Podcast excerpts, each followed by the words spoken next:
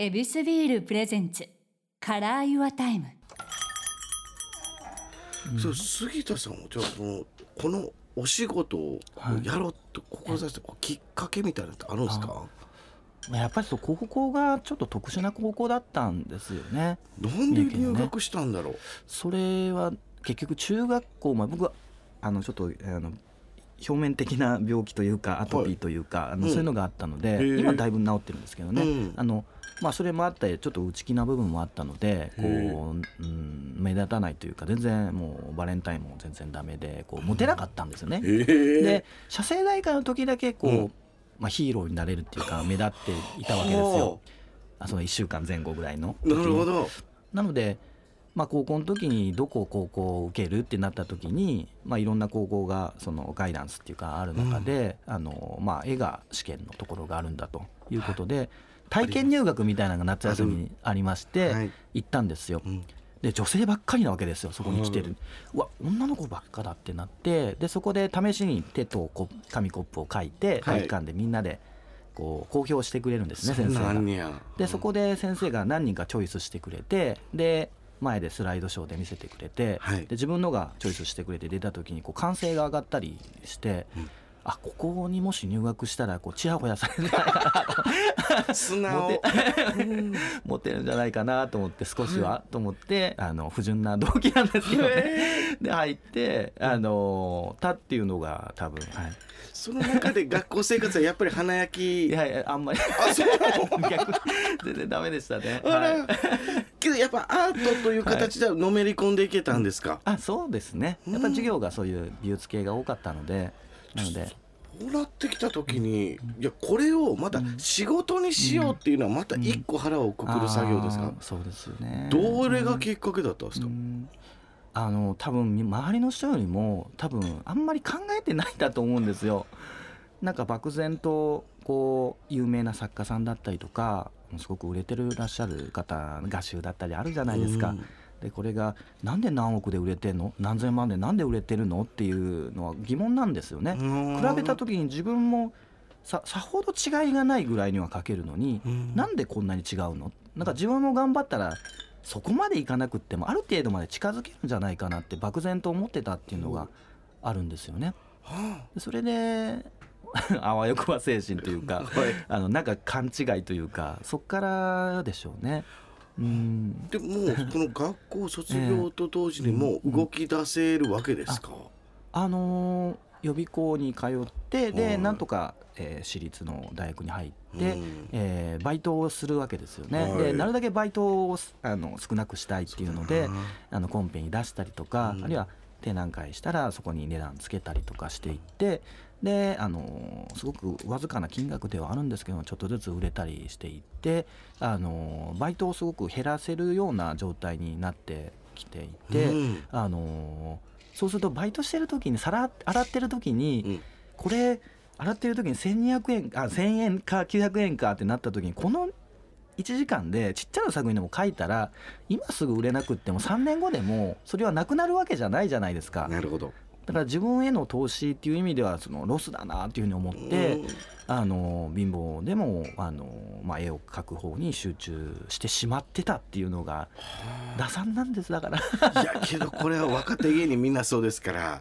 そうですか。はい、うん。そういう意味ではもうね借金もしてしまう人もいるし、まあ、はい。僕もそうでしたし、あはい、没頭することで人生賭けに出るじゃないですけども、うんでもそれが功を奏してと言いますか、うんうんはい。プロの道をちゃんと導いてくれたということです。そうですね。他に道がないっていうのはこうそうしてますよね。もしもし他に道があるなら、うん。やっぱり逃げたくなることの方が多いんですよ現実の方が、うん。だけども自分の場合はすごく良かったのは他に道がないので他に資格があるわけでもないし他に何か、うん、事務的な仕事がうまいとか、ねあのーいろんなことがパソコンが得意とかデザインが得意とかそういうのがなかったのに逃げれなかったわけです。うん。なのでこの道でやるほかなかったので培うことができたっていうのが必死になることができたっていうのが良かったですよねそこは。そこに目移りするっていう環境なかったですか、あ目移りはめちゃくちゃしてたんであすよ。してたの？あの全然あいい友達見ていいな広告代理店いいなとか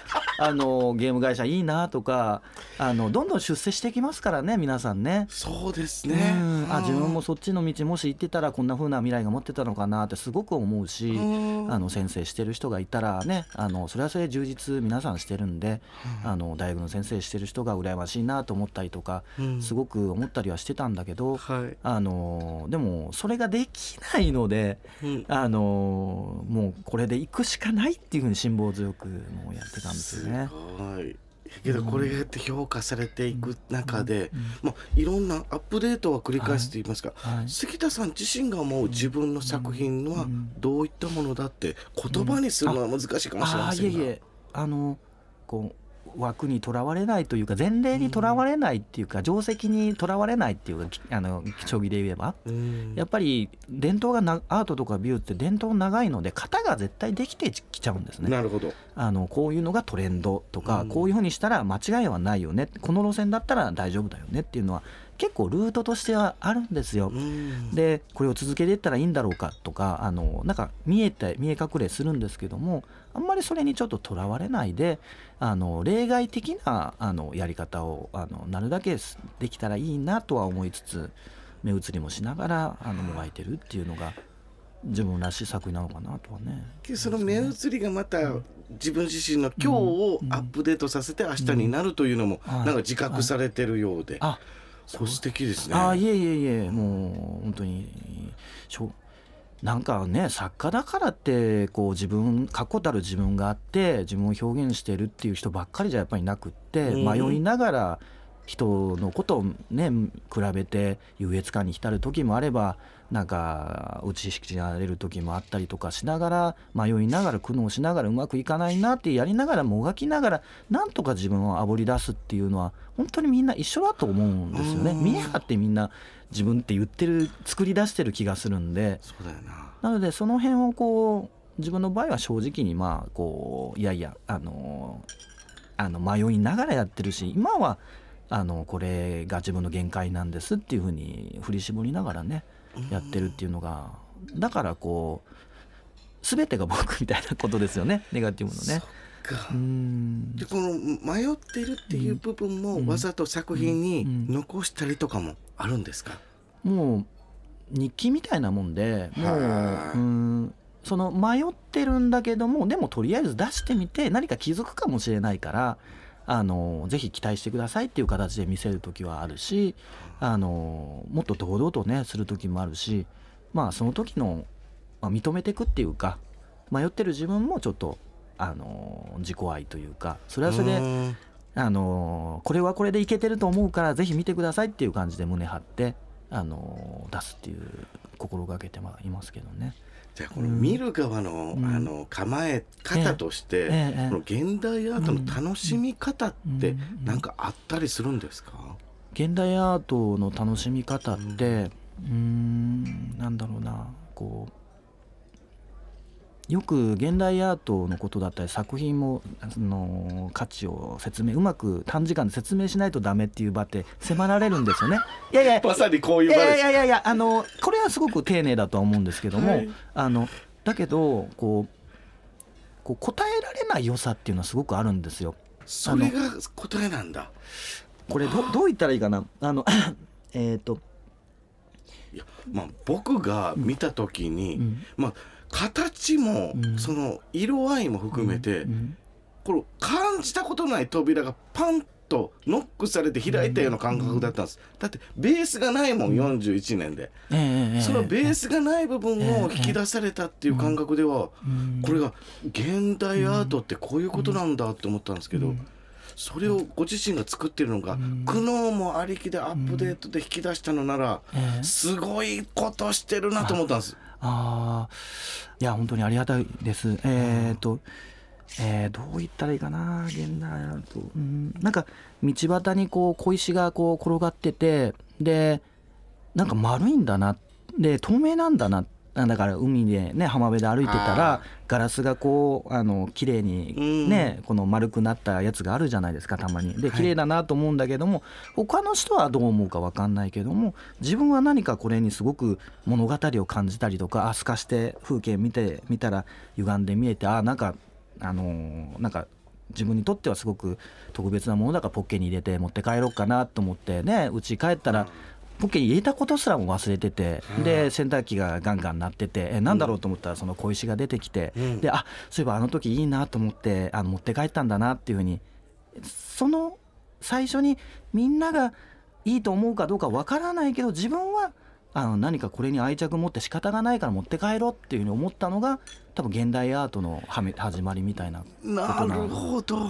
ですよね。ななのでそんなにね文脈があったりとかコンテクストがあったりとかこう見ないとダメっていうのは実際はあります。あの宗教観だったりとか、あのまあ、流れがあったりとか実際はコンセプトがあったりとかって、うん。あのあんまり言いたくはないけどあります。こう読み取ってくださいってあります、お勉強の世界でもあるので、だけども始まり自体はあのみんながいいって言ってるものではないかもしれないけど自分はなんかすごく惹かれるんだ。よくわからないけど今はわからないけど半年後に気づくかもしれないし50年後にやっと理解できるかもわかんない。わからないけどもちょっと気になったんだ。っていうようなちょっと好奇心がこう立つようなあのそれがこう想起さすようなものっていうのが多分あの無理に答えが出なくても未来に期待するみたいなところが多分現代アートのユニークさなんですね。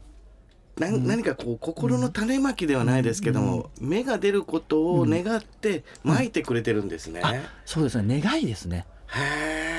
はい、はい、これは素敵皆さん。あいえいえいやこの一個足を運ぶっていうのも躊躇してる人も結構いて、僕ももう30過ぎてからですもん、ええ。行った方がいいかなって思う。あーなんかこのね、うん。あのい溢れてるから世の中。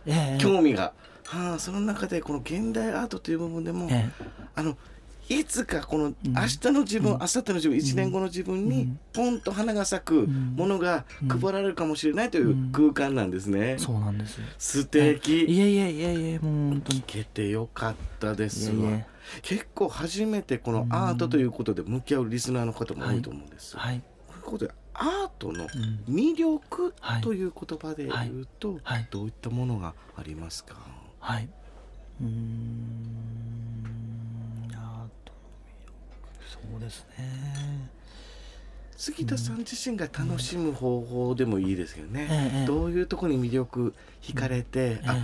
自分はこうやって楽しんでますっていうのも、本当だったら気の利いたね形容が出てきたらいいんですけど、なかなかなかなか自分が嘘をつけなくって、あの本当に正直な等身大のことしか言えないんですね。うんあの正直なことを言うとあのそんなに楽しいものとも思えないんですよね。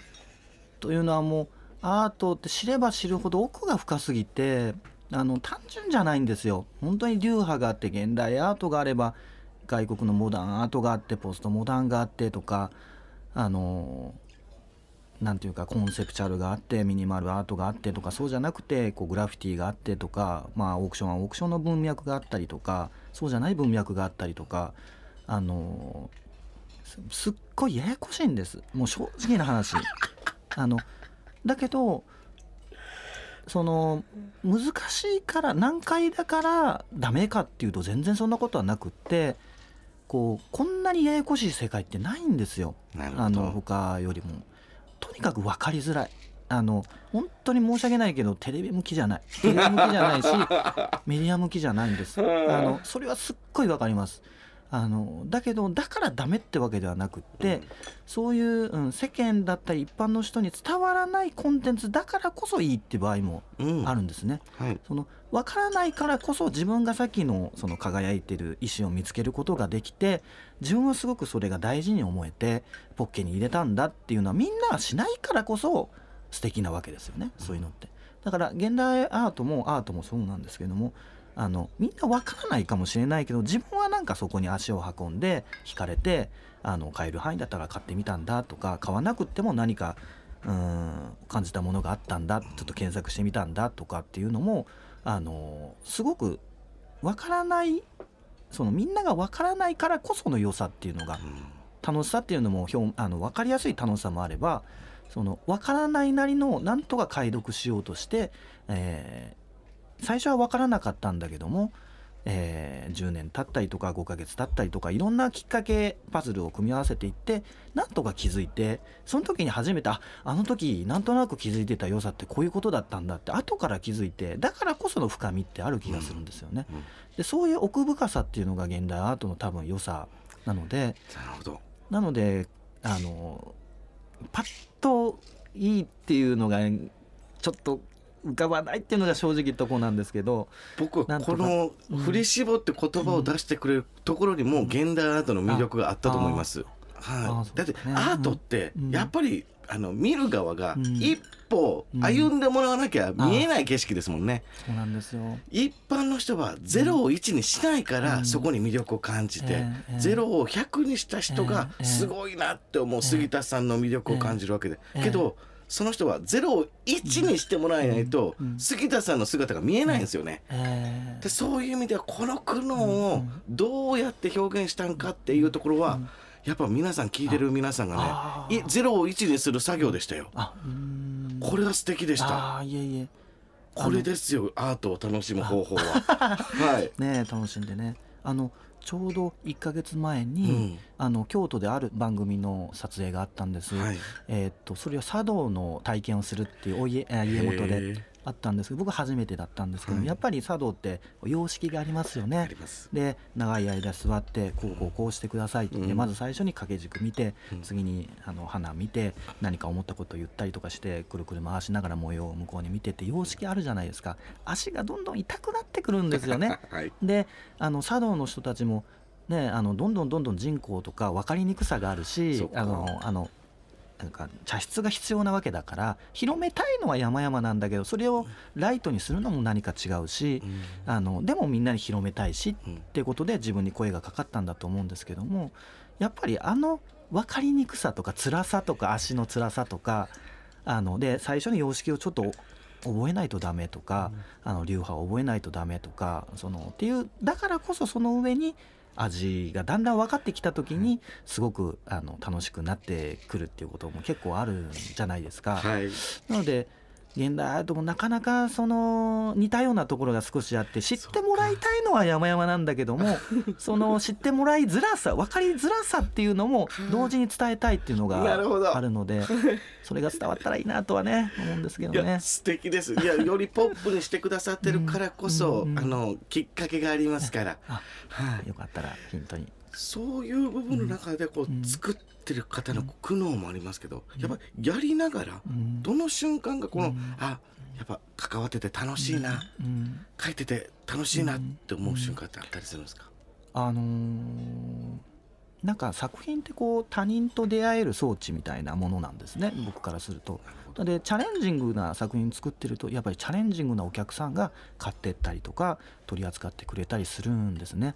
逆に保守的なものを作っあのトレンドだったりとか、うん。保守的なものをやってるとやっぱりそういう伝統を大事にしてる人が、えー近寄ってくるしか買っていったりするんです。うん。なので本当に自分を見つめる装置だとは思うし、えー自分が思ったあの未来じゃないものあのところに驚くべき今日もそうですよねあのまさかっていうところに呼ばれて作っててよかったなっていうふうにねあのうん。本当にあの時あの一点がなかったらここに呼ばれないとは思うし、うん。あのつく続けてきたから場所でっていうのももうそもそもオーディションに受かってたんだと思うし、あの自分の想像を超える未来に出会えさせてくれるところがやっぱり瞬間がやっぱり書いててよかったなっていうふうには思いますけどね。